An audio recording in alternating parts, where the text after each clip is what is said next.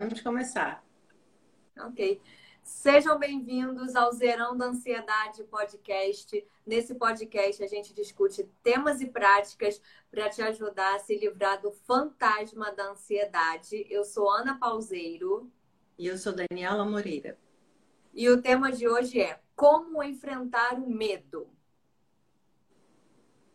Quer começar, Dani? É. Estava pensando, eu recebi um e-mail há pouco de uma outra terapeuta falando do clima que a gente está vivendo num momento de insegurança, de violência, enfim, da loucura toda que está acontecendo no mundo e como lidar com isso. E eu achei engraçado porque quando a gente fala é, como lidar com medo, a gente tinha que acrescentar como lidar conscientemente com medo. Porque, infelizmente, a humanidade vem lidando com medo há umas duas décadas no mínimo. E essa coisa inconsciente está dando chance para que o medo se alimente dele mesmo. E é, e é até engraçado, porque às vezes eu tive algumas oportunidades de conversar com pessoas que têm síndrome de pânico. E um grande problema dentro da síndrome é você começar a perceber que você tem medo de sentir medo. E na verdade isso é dobrar a aposta. Quando a gente pensa em medo, a gente pensa como uma coisa, de certa forma, externa. Então, um evento catalisa o medo. Um evento, aliás, não catalisa, ele provoca medo. Quando, na verdade, a coisa não é tão simples assim. Toda a nossa educação ela foi restritiva e inconsciente. E a gente é, se tornou adultos com a sensação de inadequação, a falta de força, enfim, aquela coisa que a gente vem falando sempre voltada para a escassez. Eu não sou bom o suficiente, eu não tenho competência, eu não tenho força, eu não tenho jogo de cintura. Enfim, só isso já, já cria um, um espaço interno de susto. Você está sempre esperando o fracasso, o tropeço, o erro, de uma forma é, cruel, porque essas coisas todas fazem parte da vida. Mas como tem esse medo inconsciente, essa, essa, esse desespero de suprir expectativas alheias para se sentir amado e pertencendo, o que deveria ser normal é visto como fracasso. Então, se eu erro, eu, eu não simplesmente fiz o necessário para um aprendizado acontecer. Na verdade, se eu erro, eu parto do princípio que eu sou um incompetente. E isso vai alimentar o medo. E não existe nenhum conselheiro pior do que o medo. O medo é aquela coisa, é de repente você está em casa e o vizinho vem te oferecer uma maçã, porque ele colheu lá da fazenda do avô dele, que é uma delícia a maçã e de repente o cara bate na porta você dá um tiro nele porque você acha que está sendo assaltado. Porque você espera isso. Ah, é tarde da noite, não estou esperando ninguém. O medo, ele sempre é, é te faz estar pronto para o disparo. E a gente está vendo o resultado disso. Porque ele não é consciente. Se a gente perceber Aliás, é até engraçado ontem eu conversei com a Ana Paula, eu mandei fazer um óculos para mim. Eu uso óculos. É, enfim, mas estou em transição. Quando eu terminei de fazer o exame, eu estava chocada. Eu falei, Ana, muito engraçado, porque eu, eu sabia que meu óculos estava defasado, isso aquilo. Mas eu não percebi o quão defasado. E eu sempre me surpreendo com a bênção e a maldição que o ser humano tem de se adaptar às situações. Porque o que a gente não, não percebe é que são acomodações gradativas, tanto para a elevação, quanto para o melhor possível dentro do desequilíbrio. Só que o melhor possível dentro do desequilíbrio é o desequilíbrio aumentando o tempo todo. Se você pensa em termos de medo, o medo continuado ininterrupto, consistente, ele vai criar o trauma. Se a gente levar em consideração que o sistema está vivendo duas décadas, três décadas de medo, basicamente estamos todos traumatizados. Uma pessoa que anda o tempo inteiro em estado de choque não pode ter uma vida incrível. E a gente precisa olhar isso. Então, a primeira coisa para começar a, a liberar, é, transformar e até dissolver o medo é cair na real. Basicamente, hoje o mantra da real é o seguinte: eu vivo em pânico. Só falar isso já faz uma enorme diferença. Porque você vai ver assim, a tua sensação nunca vai dar tempo, não vai ter dinheiro suficiente. É, o fulaninho vai me passar para trás. Ah, pô, aquela pessoa sempre me desaponta. Tá tudo vindo no mesmo lugar. 90% da energia da gente, a gente usa se preparando para essas coisas. Infelizmente, se preparar para essas coisas, em geral, significa conspirar para que essas coisas aconteçam. Então a gente precisa primeiro dizer: caramba, eu estou em pânico. Em pânico, quais são os sistemas que acontecem dentro de mim, que acordam dentro de mim? Se eu imagino que eu estou sob ameaça, todo o meu raciocínio, todos os meus sentidos, eles vão estar preparados para me defender. O problema é que, da mesma maneira que a raiva cega, o medo pior ainda.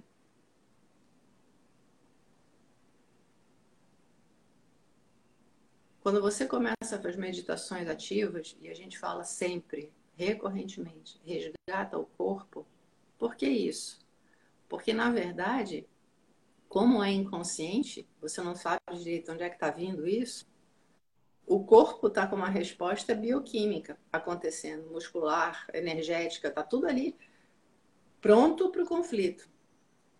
É mais fácil desarmar o corpo e com isso tirar a carga da mente, né, do, do raciocínio, do que fazer o sistema contrário.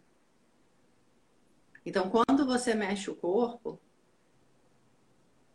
e traz ele para o momento, porque você não consegue mexer o corpo se você não estiver no momento, e o próprio movimento te traz para o momento, o sistema entende que, não, peraí, nesse exato momento, eu não estou sob ameaça.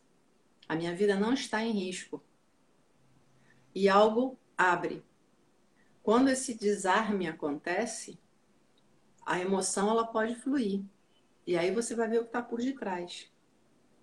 E assim que começa um processo de filtragem, limpeza e resgate de saúde. Ana, quer colocar algo? Sim, tem duas coisas. O negócio do primeiro é como enfrentar o medo conscientemente. Esse aí é o óbvio. É óbvio, porque o medo tá aí o tempo todo. Eu tinha um professor na faculdade de direito, professor de direito comercial, que ele falava assim: Princípio geral do direito. Quem tem um tem medo. Era uma piada, óbvio que isso não é o princípio geral do direito. Mas ilustra muito bem que o medo, para quem tem, o medo existe. Basicamente isso. Então, o medo ele existe para qualquer pessoa. Não, mas eu sou corajosa, eu enfrento, eu vou à luta, eu quebro tudo, eu sei lá o quê, eu armo barraco, eu não deixo por menos. O medo continua existindo.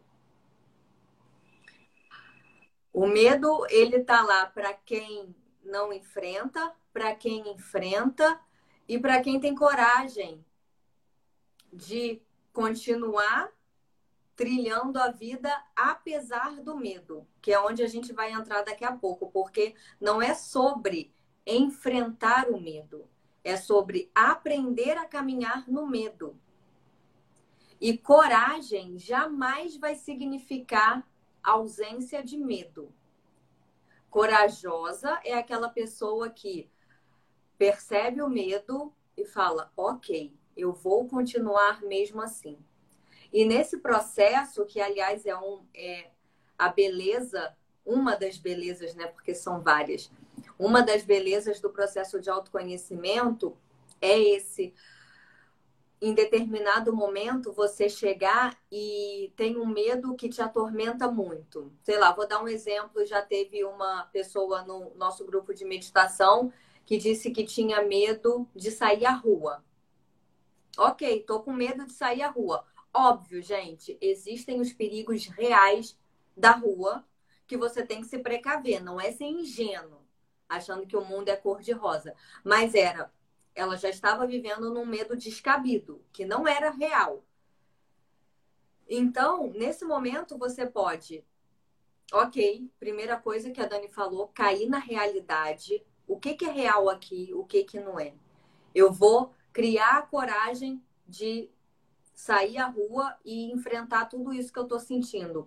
Mas com uma outra perspectiva que é dar a mão para o medo da mão, quando a gente reconhece, no briga com medo, no, vamos personificar aqui o medo, né? A, a título didático. Você é isso, você é aquilo, você acaba com a minha vida, você me restringe. Em algum momento, aquilo ali se formou para te proteger. Para te proteger.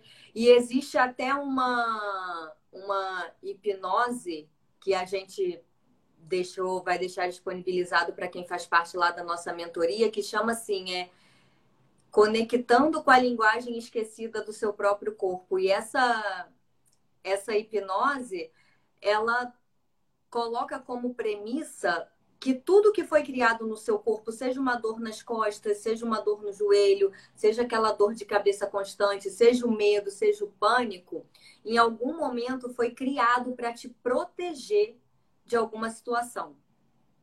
Só que a gente tem o apego, né? Aquela coisa foi criada para te proteger e aquilo em determinado momento, o medo em determinado momento fez com que você não arriscasse a sua vida por uma situação traumática, como a Dani deu o exemplo dela, daqui a pouco eu dou o meu também. Mas o, o sistema não esquece eu cheguei a tomar, por exemplo, eu tive pneumonia quando eu era muito criança e eu cheguei a tomar tipo mais de 20 injeções até no mesmo dia. Me criou um trauma na região da, da bunda das injeções. Até hoje, se eu me pegar desprevenida, se o, o Fábio chega de repente perto, eu já pulo. Até hoje isso acontece, e mesmo com todo o trabalho mas já foi muito pior. Eu não conseguia deixar as pessoas chegarem perto de mim, dessa região, sem fazer uma contração no, em toda a musculatura. Por quê? Porque o medo fica gravado no corpo. E isso foi criado para me proteger, porque eu sofri uma agressão. Quando, ai, mas não foi intencional. Não foi. Óbvio que não foi. Ninguém ali estava querendo me machucar. Mas machucou. E é isso que o seu sistema vai entender, que seu sistema emocional, que seu sistema de defesa, os hormônios, a contração da musculatura, é tudo isso que o teu corpo entende, ele fica gravado lá. Então, quando eu dou a mão para esse medo, voltando né, ao assunto, quando eu dou a mão, falo, ok, obrigada. Eu sei que você me protegeu em algum momento e agora é hora de deixar ir isso já muda a forma como você está vendo. Só que aí você tem que vir de um espaço meditativo para conseguir alcançar esse lugar, porque não é um lugar que acontece racionalmente. Porque você pode. É, é engraçado, você estava falando, eu me lembrei de um livro que chama Despertar do Tigre que por acaso até tem um exemplo muito parecido com a história da injeção, que eu não vou contar para não dar spoiler, quem quiser que leia, porque é realmente sensacional, do Peter Levine, se não me engano o nome dele. Mas uma das coisas que a gente não entende, Ana, quer dizer, a gente entende hoje, mas não entendia uhum. para as pessoas que estão começando, se vendeu a falsa e cruel ideia de que se você racionalizar, você resolve. Não resolve. E é por isso que a gente está batendo na meditação ativa. Você pode ter, vamos supor, um trauma. Você vai fazer 300 anos de racionalização, que eu não vou dar nome aos bois aqui, para evitar processo. Enfim, você fica lá racionalizando. Aconteceu por causa disso, eu vi por causa não sei o quê, por causa da história de não sei o que lá. Você vai passar o resto da sua vida no mesmo lugar. A mente ela é absolutamente brilhante e absolutamente burra. E o corpo é uma sabedoria muito maior do que, o, do que a, a mais brilhante mente científica pode ousar ser. O corpo ele entende que existe uma parte mecânica, energética e bioquímica que precisa ser é, completada. Então não adianta, eu, ah, eu estou com medo. Tá, você vai ficar com medo. Mas se você permite que o corpo faça o que ele precisa fazer, porque o, a, o medo, assim como qualquer emoção, é bem o que a Ana estava falando dessa meditação que a gente disponibilizou, são sistemas de alarme do corpo para você poder responder às situações de forma criativa e com excelência. O problema é que a gente aprendeu, não escuta essa voz, reprime esse sentimento, não se expõe, não isso, não aquilo. E o, a coisa que devia materializar em atitude vira contração. E aí aquilo, a contração para o corpo é, é, assim, é que nem você resolver comer que nem um doido e na hora de ir ao banheiro dizer assim, não vou. Eu vou, eu vou, eu tenho, meu sistema tem que digerir esse troço todo. Eu não quero mais por nada para fora. No final de dois, vamos ser otimistas, de cinco dias, o mundo vai parecer um lugar muito ruim para você. Porque o sistema precisa fazer o processo. Então, é comer, digerir e jogar fora o resto. A gente parou com jogar fora o resto. A gente não permite os ciclos. E aí reclama que está infeliz. E aí reclama que está ansioso.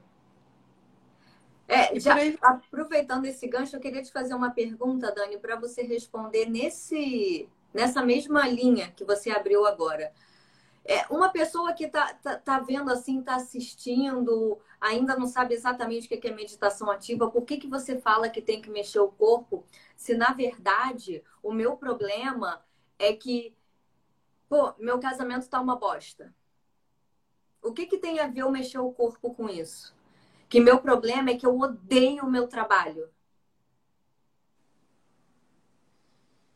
Que o meu problema é que maneira... eu tô infeliz, eu já acordo chorando. Colocando de uma maneira curta e grossa, a gente tem que mexer o corpo para conseguir entender quais foram as atitudes que a gente tomou para criar essa situação.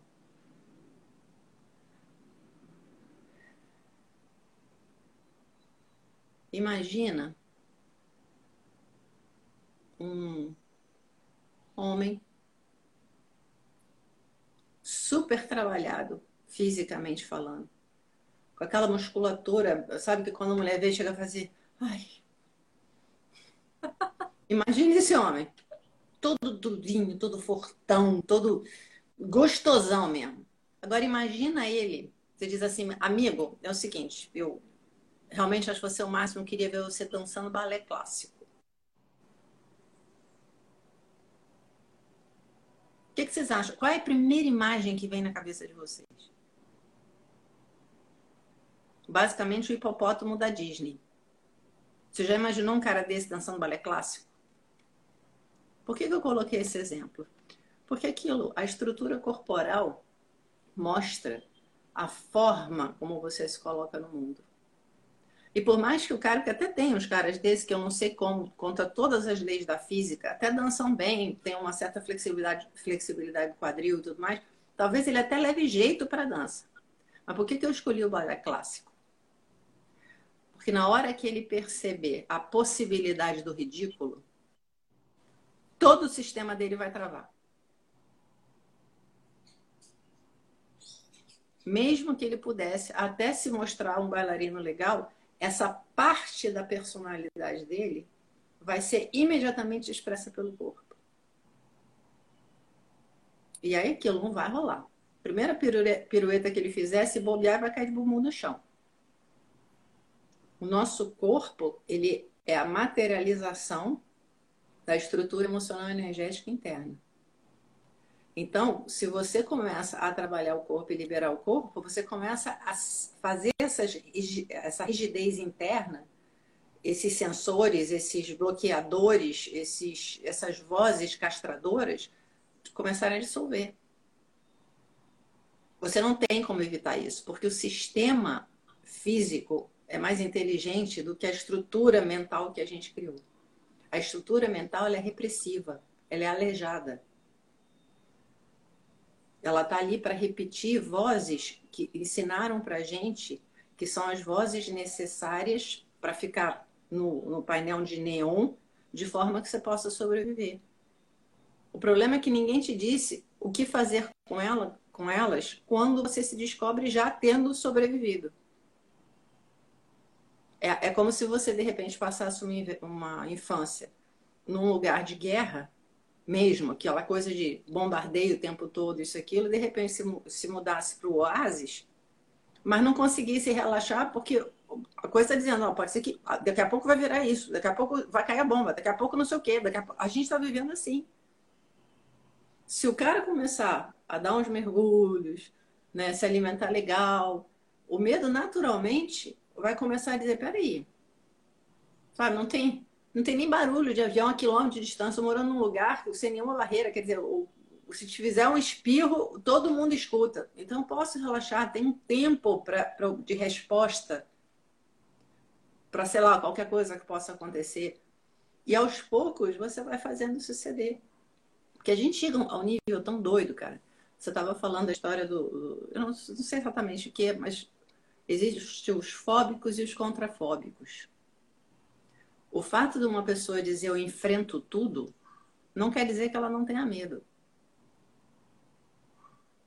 Quer dizer que ela tornou o medo ainda mais inconsciente. Então tem um medo que paralisa, tem um outro medo que te leva, você não pode parar, porque você sabe que se parar, você não consegue retomar o movimento. Então é tipo assim, é o cara que tem pavor de altura e que resolve fazer alpinismo. Ele até faz, mas é o, é o cara que daqui a pouco, com 40 anos, tem um ataque cardíaco, não sabe por quê. Então, esses processos, eles precisam ser levados em consideração. E por isso o corpo é tão importante, porque o corpo vibra de uma forma diferente. O corpo tem uma inteligência instintiva é, conectada com a saúde. Enquanto a cabeça te restringe e te leva à doença, por causa desse monte de baboseira que a gente acreditou, o corpo está sempre na outra direção, que é a nossa bênção. Porque se não fosse isso, a gente já tinha ido para o brejo há muito tempo. A gente tem que fazer assim com a cabeça, é, porque as mensagens entram assim. Tenho medo do fracasso, pois sei como me sinto quando acontece. Já tenho medo antes de fazer e ficar com esse sentimento. É o medo do medo. Isso, é. E isso faz errar. Você já está errando de qualquer jeito. Eu sei que assim é difícil a gente falar, é muito fácil quando alguém está falando e aí de repente você vai fazer. Só que é muito difícil na hora que você está sentindo. A gente sabe, é muito difícil na hora que você está sentindo. A vontade, o medo para mim, ele vem muito forte com dores na, na região da coluna, na espinha mesmo da coluna, assim, na, na parte lombar. E aquela vontade de se encolher de se enfiar embaixo da coberta e não sair dali. Quando vem, óbvio que agora não está tão absurda como era antes de eu começar a me trabalhar. Mas a gente entende que quando vem é muito difícil. Você falou, Cíntia, do é, o fracasso é no trabalho, é, é no trabalho, é na vida pessoal, na família. Se você quiser compartilhar com a gente, fica à vontade. Mas de repente você vai começar. Eu tenho um. Eu quero fazer um projeto novo, seja lá, no meu trabalho. Você já está com medo do fracasso. Ah, tudo bem, ali já plantou o fracasso. O fracasso você já tem, se você nem tentou. Mas na hora que você está sentindo, ok, Ana, eu entendi o que você falou, eu quero dar um passo. Faz o que você consegue fazer só hoje. Assim, eu nem começo porque eu já vou errar ou já vai dar errado. O que, que você pode fazer hoje? Sentar e fazer a planilha do projeto que você quer? Sentar e escrever duas linhas? Ou, aí vou dar a nossa sugestão aqui, que é do tal da corridinha no mesmo lugar. Senta e começa a fazer. O medo tomou conta? Para na hora. Você vai para um lugar qualquer da sua casa, foca um ponto lá na frente. Eu falo isso sempre porque funciona. Eu vou continuar falando. Foca um ponto lá na frente na sua parede e começa a correr no mesmo lugar. Se você tiver vizinho embaixo, bota um tapete de banheiro, tal, que abafa o som. Tá garantido. Eu já fiz isso anos. Ninguém, nenhum vizinho nunca reclamou. E começa a correr, focando um ponto lá na frente. Corre, corre, sente o medo, sente, sente. Sente aquela vozinha, você é um fracasso, não vai dar certo, você não presta, vai dar errado, nada que você faz dá certo. E, e ouvindo essas vozes todas na cabeça, vai, corre, corre, corre, corre, corre. Se você não tiver problema de joelho, coluna, nada, se esgota.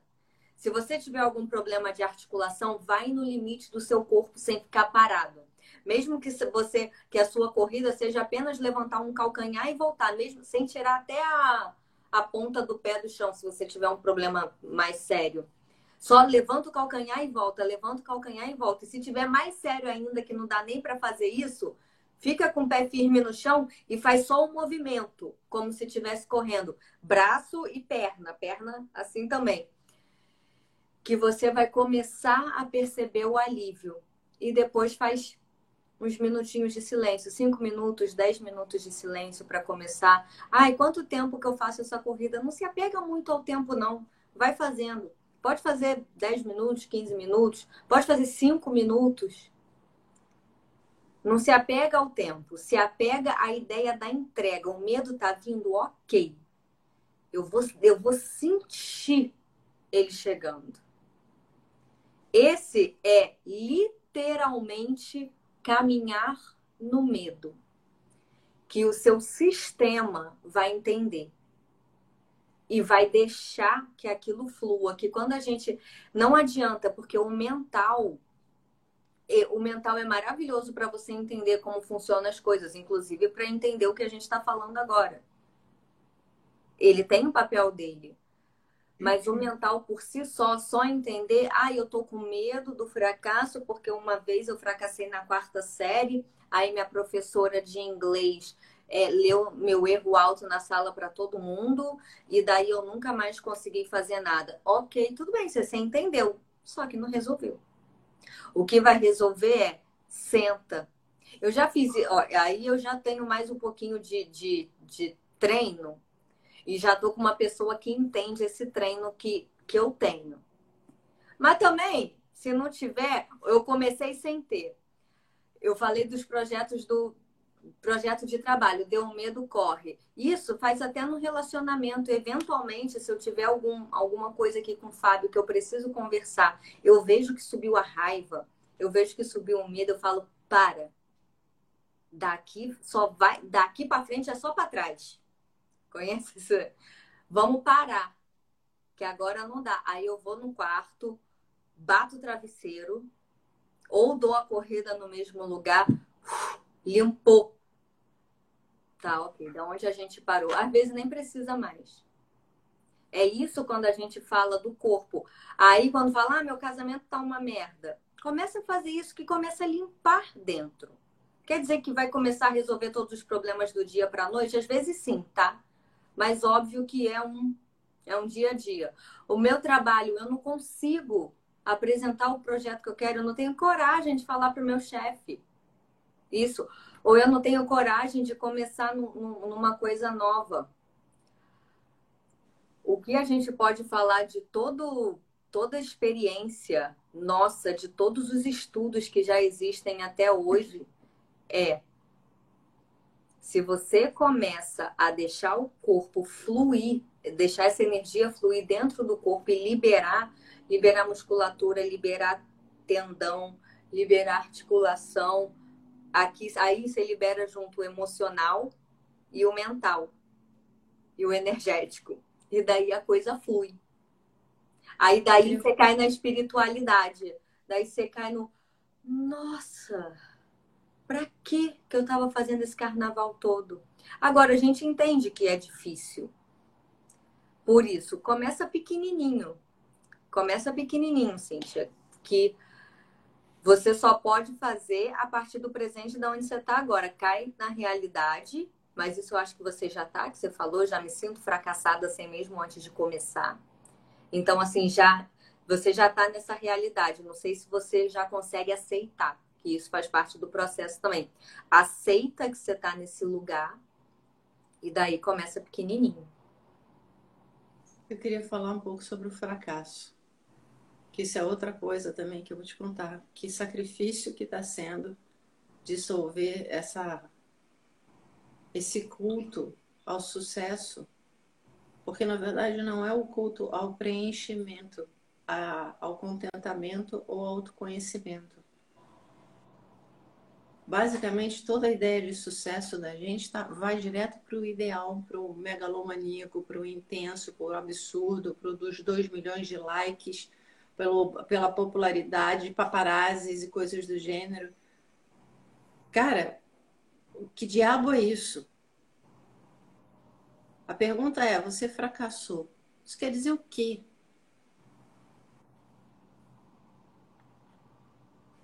Ah, não saiu do jeito que eu queria. Ah, eu podia ter feito diferente. Ah, acho que eu vou ter que tentar de novo. Ah, cadê o fracasso? O único fracasso que eu vejo hoje na vida é quando você se trai. Porque de resto, ah, caí, errei. E daí? Eu estou no aprendizado. Eu estou aqui justamente para errar, é, perceber aqui não funciona funciona, então vou buscar outro. Aí faz um movimento e faz a vida ter sentido. Até porque quando você erra, quando você não consegue o que você quer, você não só tem um aprendizado em termos do que fazer diferente. Você também se transforma um ser humano melhor porque você cria um espaço de empatia pelas pessoas que já passaram por isso ou que poderiam passar. Se a gente fosse um processo só de acertos, nós seríamos um bando de insuportáveis egóicos. Não é à toa que tá, a quantidade de psicopata que tem aí, gente que tem um rebelião de dinheiro e acha que por isso virou Deus do Olimpo. Você olha, são pessoas absolutamente desagradáveis. Isso é sucesso? A gente tem que olhar e perguntar, gente, espera aí, qual é a minha referência? Para onde eu estou olhando? Que tipo de expectativa eu estou colocando sobre a minha vida? Às vezes eu penso assim, gente, gente que não dá conta, que se conseguir tudo que deseja, vai se descobrir num lugar muito esquisito. Aliás, você tem uma história muito bonitinha no Tarot do Osho, falando um cara que estava buscando Deus. E a vida dele se transformou em buscar Deus. Aí um dia ele chegou lá, deu de cara com a porta, tava lá escrito: Deus, você abriu a porta? Nem ele. Que ele falou: se eu abrir a porta, acabou a busca. Não entra aí nem, nem que a vaca se aramaico. No caso do ser humano, ainda é pior, que tem vezes que ele entra e de repente olha e diz: e agora? Porque aquilo, eu tenho a casa, eu tenho o carro, eu tenho dinheiro, eu tenho isso, eu tenho aquilo, mas dentro de mim eu tenho doença, ansiedade, raiva, vingança, tristeza, desconfiança e por aí vai. Isso é sucesso?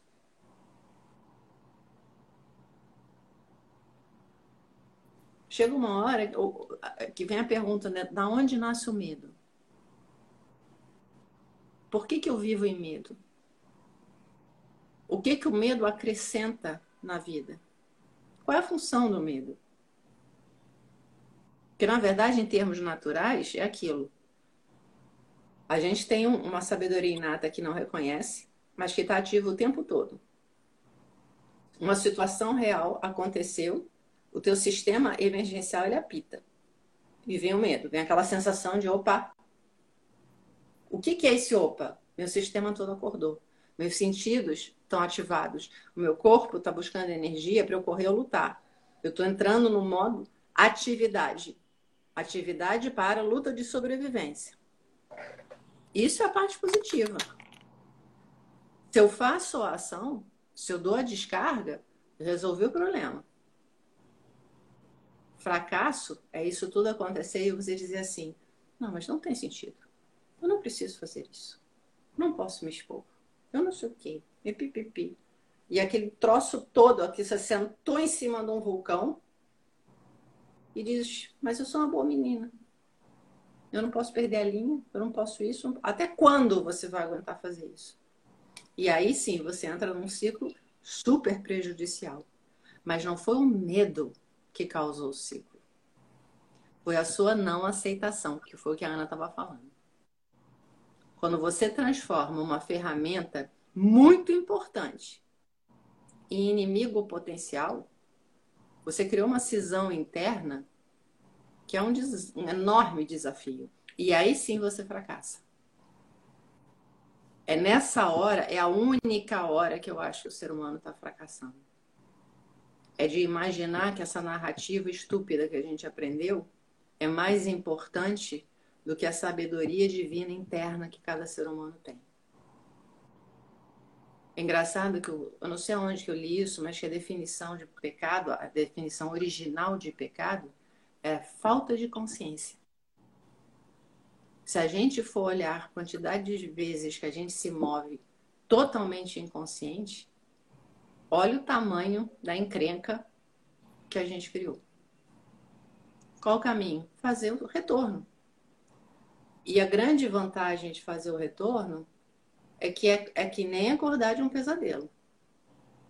O real é o teu corpo e a tua sabedoria. A narrativa, ela pode ou não ser real. Grande parte não é.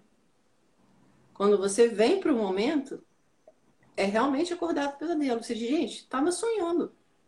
Acabou o problema. Aí vem a galera dizer, gente, mas não pode. Mas eu passei a vida assim. Eu briguei com todos os fantasmas. Eu, eu sou o Don Quixote versão trágica. Ao invés né, de estar tá fazendo aquela luta pela elevação, não, eu passei brigando com monstros, com fantasmas, com androides, mas eles nunca existiram.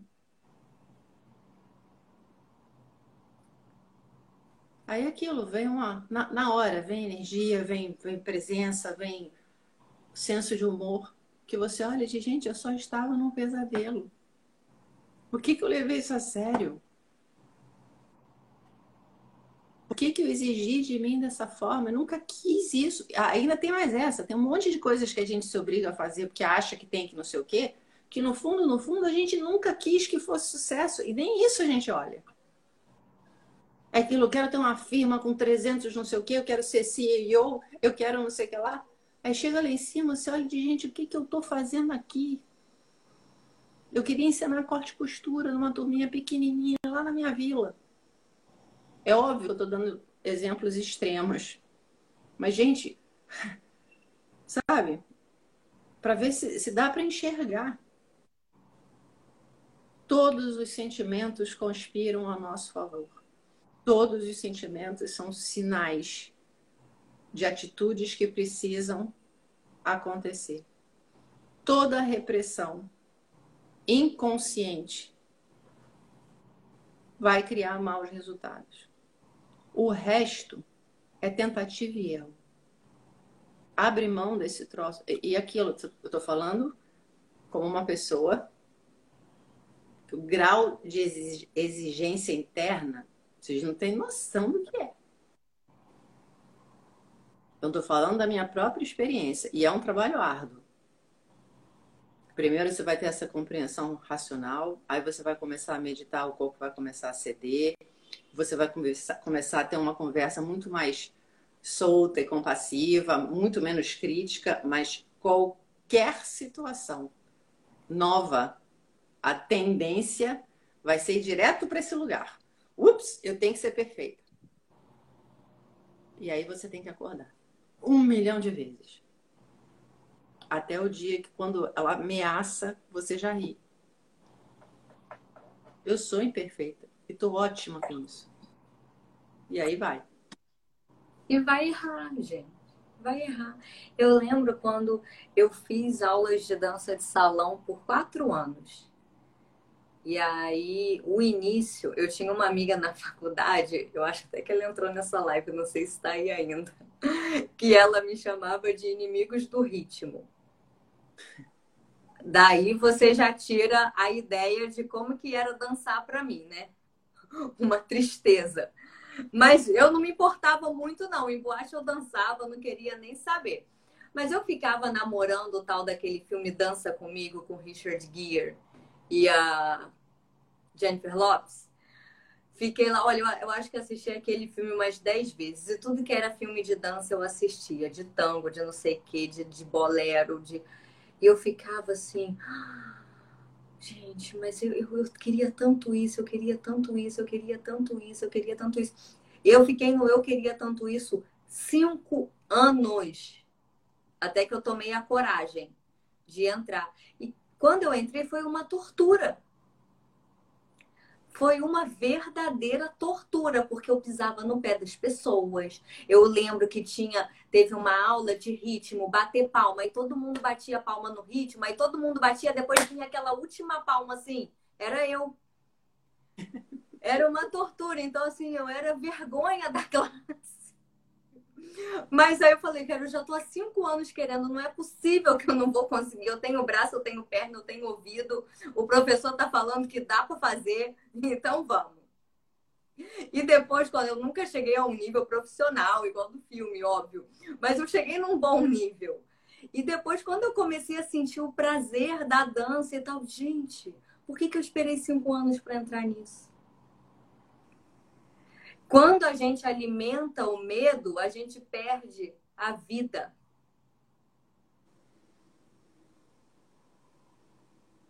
E, e o é corpo isso. congela. Hum? E o corpo congela. E o corpo congela, exatamente. Aí a gente volta para o mesmo lugar. O troço do corpo. Tem que descongelar a estrutura. A gente formou uma estrutura rígida demais para dar espaço para o prazer, para dar espaço para a alegria, para a espontaneidade, para o amor fluindo. São poucos os momentos que a gente tem esses lapsos. Nossa, estou muito feliz, estou muito. Tá, tô sentindo uma gratidão, meu coração está transbordando. São poucos os momentos que a gente tem perto do que realmente pode ser. E quando tem, às vezes vem acompanhado de culpa. E vem acompanhado pior. Tá bom demais para ser verdade. Ana, engraçado que você estava falando, eu me lembrei, quando eu comecei a me trabalhar, eu estava destruída, emocionalmente falando. E eu sempre fui o tipo medo. Então, uma coisa muito difícil para mim era toque. Mas aí, eu comecei a fazer sessão com massagista que era sensacional. O cara realmente entendia tudo de massagem e tal. E era engraçado, porque nas primeiras sessões eu ficava deitada lá, eu nem respirava, era assim, ó. Durinha.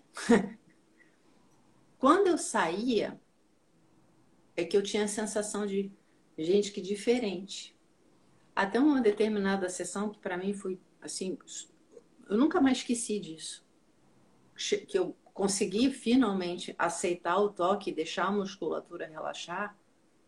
E eu falei, eu nunca na minha vida consegui sentir um nível tão profundo de prazer como eu estou sentindo nesse momento. Especialmente porque nós viramos uma sociedade que associa direto prazer com sexo. Prazer é muito maior do que isso essa capacidade de você dizer sim para todas as camadas do teu ser, como uma, um reencontro interno, deixa claro o prazer é uma coisa que está disponível e não é usada. Ela não precisa obrigatoriamente caminhar na direção do sexo. Só que a gente, a, a, o embrulho foi tão grande que hoje, por exemplo, ao invés de. Quando você abraça, normalmente é muito engraçado que as pessoas se abraçam assim, ó. As cabeças estão aqui e os quadris vêm lá para trás. A gente não faz assim porque acha que vai não sei o quê.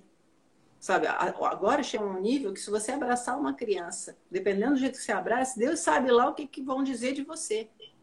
Gente, para criança, toda a parte de tato, de contato, é uma explosão de prazer. E a gente está roubando até isso. E a gente não se permite isso. Enquanto a gente não conseguir se sentir conectado e confortável com esse universo interno, a gente vai olhar para a vida como ameaça. E aí aquilo não é a ameaça da guerra, da bomba, da violência, não. A grande ameaça, isso é que é muito difícil de enxergar, é de voltar para casa e ser feliz.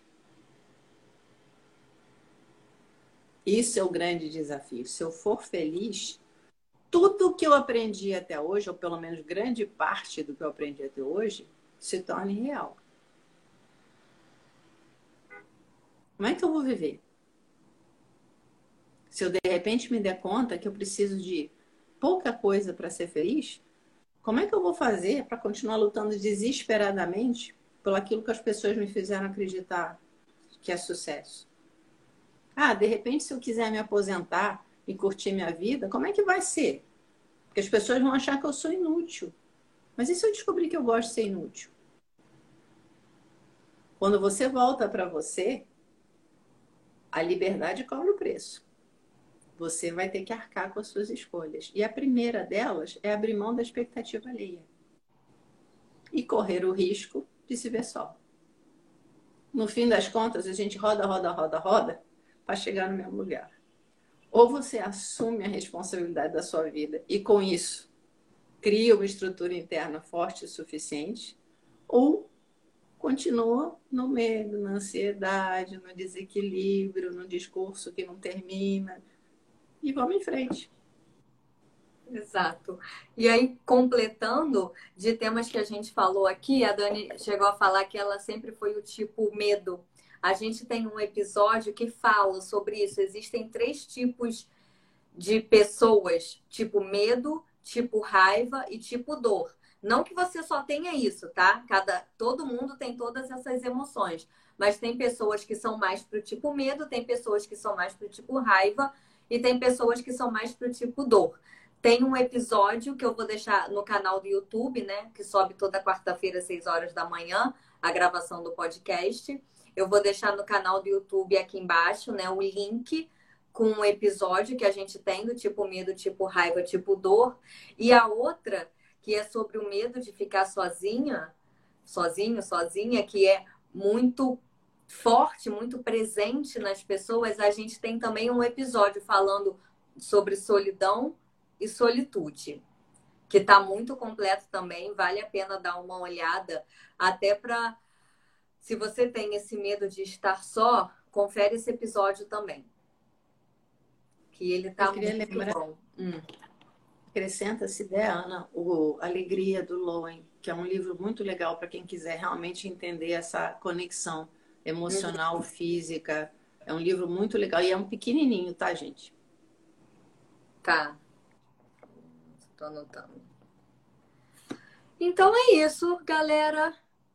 Muito obrigada. Alguém tem alguma pergunta? Se tem a hora, aproveita. Lives todas terças e quintas aqui no Instagram, meio-dia. Toda terça gravação do Zerando Ansiedade podcast. E o episódio gravado na terça fica disponível lá no canal do YouTube ou aqui no canal do YouTube, se você já estiver vendo pelo YouTube, na quarta-feira às 6 horas da manhã. E toda quinta no Instagram, live a terapeuta responde, onde Dani, essa terapeuta aqui, responde, vem aqui no meu Instagram e responde as perguntas que vocês enviam. Se vocês quiserem enviar alguma pergunta agora mesmo, terminando essa live, é só mandar lá no meu, por mensagem no meu Instagram ou no Instagram da Dani, que a gente seleciona as perguntas e leva para a live. E de resto, muito obrigada. Eu vi que alguém botou aqui, oba, tava com saudade. Deixa eu ver se eu acho. que na hora você estava falando, eu não quis interromper o raciocínio. Ah, eu já perdi. Alguém, alguém que colocou aqui. A gente vai. Ah, é, foi a Cida. Cida, Eba, tava com saudades. É, a gente acabou de fazer uma, uma semana intensa com muitas lives, né? E depois vocês compartilham pra gente se gostam que a gente faça essa semana, uma semana assim com todo dia de live, pegando um tema para destrinchar bastante, para responder as perguntas de vocês, porque foi muito legal, a gente teve muita muita interação, né? Muita pergunta. Nossa, foi um crescimento enorme, foi muito legal depois as mensagens que a gente recebeu poxa, ajudou muito, estou vendo de outra forma, graças a Deus, etc. É, é muito bom para todo mundo, para todos os envolvidos. Enfim, depois comenta para a gente se vocês gostam, que a gente tem intenção de fazer isso mais vezes. Em breve. Se tudo correr bem. Ok. Então... Em breve, se tudo correr bem, né? É. Galera, muito obrigada e até a próxima. Um beijo. Tchau. Tchau.